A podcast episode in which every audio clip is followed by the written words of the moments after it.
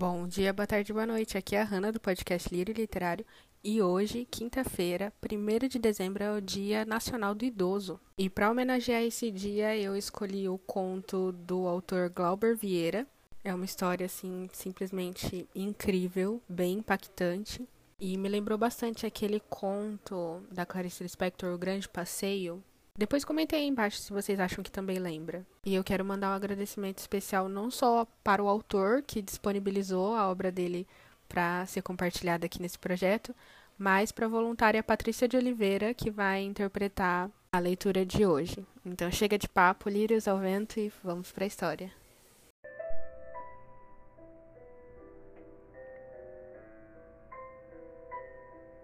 O filho que não tive. Tinha 90 anos e sentia que estava morrendo. Tranquila, sentou-se em uma cadeira de balanço na varanda para tentar ver uma última vez o pôr do sol. Não estava com medo. Aproveitou o tempo para pensar sobre a vida. Lembrou-se da primeira gravidez há mais de 70 anos. O bebê morrera no meio da gestação. Nem o sexo dele houve maneira de descobrir. Aquela lembrança a assaltava vez por outra. Posteriormente, teve outros três filhos, todos falecidos há alguns anos. Apesar disso, aquela primeira gravidez sempre for inesquecível. O corpo mudou de forma, vizinhas davam-lhes peças artesanais de roupa e o marido a beijava de um jeito diferente na barriga. Agora realmente fazia sentido a frase ouvida de uma antiga professora. A gente só morre em definitivo quando morre a última pessoa que se lembra da gente.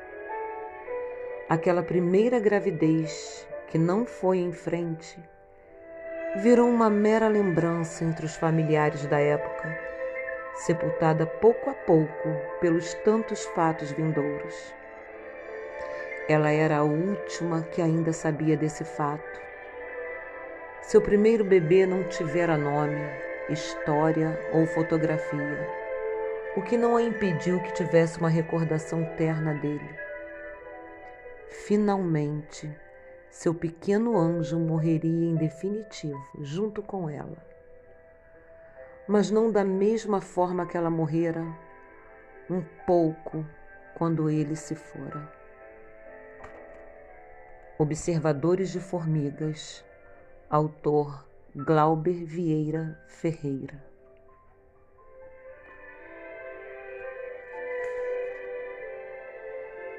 E é só por hoje, pessoal. Não esqueçam de curtir, compartilhar, mas principalmente comentar, porque assim, não só eu, mas os autores também têm feedback e assim eles se sentem mais à vontade de compartilhar suas obras aqui nesse projeto. Eu vou ficando por aqui. Até a próxima semana. Um beijo, meus lírios, e tchau, tchau.